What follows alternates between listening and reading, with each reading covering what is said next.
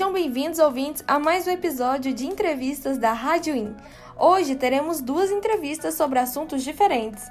A primeira entrevista é sobre a opressão sexual e métodos contraceptivos, feita pela Milena Félix.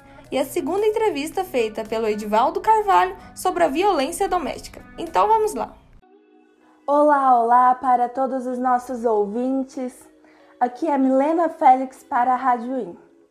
Hoje nós entrevistaremos a professora universitária e psicóloga Marisa Elias.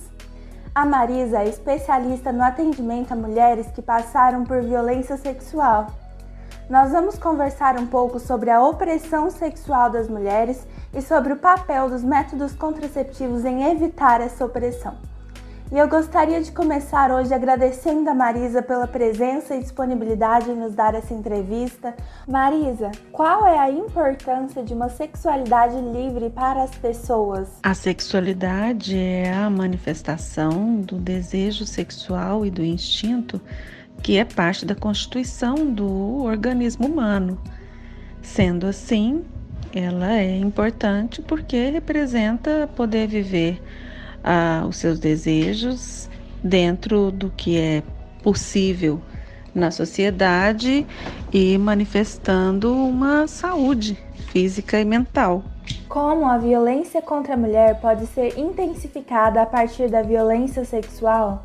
A violência sexual é um tipo de violência contra a mulher, né? E ela talvez seja a expressão máxima de tentativa de controle e domínio sobre o corpo feminino. Ela não afeta apenas, né, o físico, o, o corpo, mas também a degradação da pessoa, a humilhação da pessoa. Como atrelar sujeira às coisas de mulher pode fazer com que as mulheres tenham autoestima mais baixa? Na verdade, é toda uma produção de sentido que faz com que a mulher se desconecte do próprio corpo e da própria sexualidade. Começa lá na infância, quando não é autorizado ou permitido às meninas que toquem os próprios genitais, até mesmo a higienização fica comprometida porque aprendeu desde cedo, não põe a mão aí, não põe a mão aí que é feio, né? Isso não é coisa de menina, como se a masturbação não fosse coisa de menina, tocar o próprio corpo não fosse coisa de menina não, né? De mulher. Por que existe o fetiche da dominação e como isso impacta nas crenças das mulheres sobre si mesmas? O, o desejo da dominação é algo que é humano, de homens e mulheres. Porém, a sociedade desenvolve estratégias, né? A cultura desenvolve estratégias que fazem com que as mulheres ocultem o seu desejo de dominação e acabem criando uma relação às vezes com a figura masculina de submissão. Como sair da dominação? Os métodos contraceptivos podem contribuir para isso? Os métodos contraceptivos são uma grande vitória para as mulheres terem controle sobre o próprio corpo. Então, nesse sentido, eles têm um papel muito importante de não deixar na mão do outro né, a decisão ou mesmo o risco de uma gestação indesejada ou até mesmo de contrair uma doença sexualmente transmissível. Bom, não paramos por aí. Agora temos a entrevista do Edvaldo Carvalho com a advogada Silvana Santos.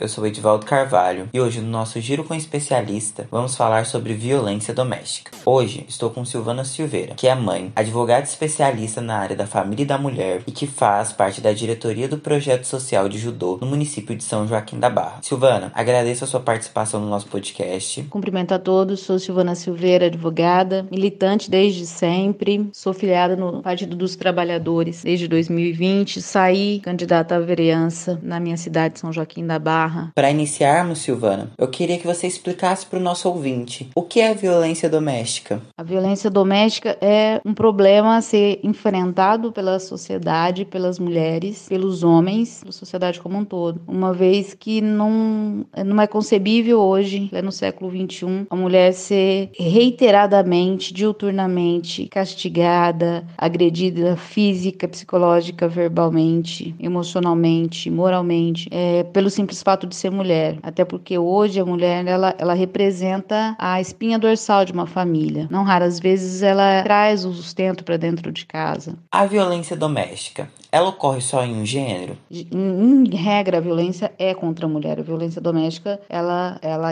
abrange a mulher, é, o foco da, da principal é a mulher, embora muitas vezes ela se estenda aos filhos também. Silvana, como você nos disse, o foco da violência doméstica é a mulher. Você pode nos explicar qual a importância da Lei Maria da Penha nesses casos? A Lei Maria da Penha, ela, sem dúvida nenhuma, ela foi um grande divisor, é um grande divisor de águas, porque até então, até o advento da Lei Maria da Penha, que se deu em 7 de agosto de 2006, a mulher ela não, ela não tinha direito nenhum reconhecido. Ela apanhava, é, ela não tinha coragem de denunciar porque muitas vezes ela não era nem ouvida nas, nas delegacias. E hoje, infelizmente, isso ainda acontece. É verdade, como nós vemos hoje, momento de pandemia, que os casos de violência doméstica se multiplicaram, né? E isso não pode ser admitido em hipótese alguma. Então, nós precisamos de que haja um envolvimento das, dos responsáveis, dos órgãos responsáveis para a defesa da mulher, para que ela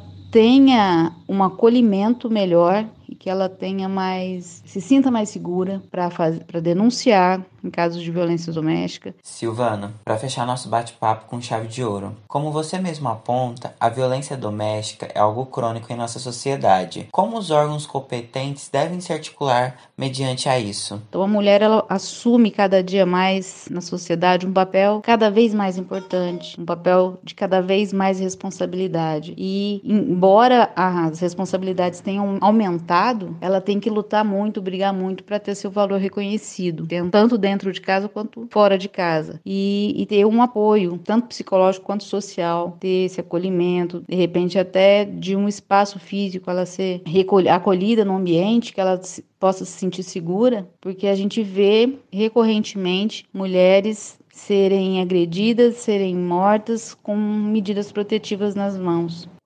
E chegou ao fim o episódio de entrevistas de hoje. Espero que tenham gostado, fiquem ligadinhos e até a próxima! Bruna Vitória para a Rádio IN.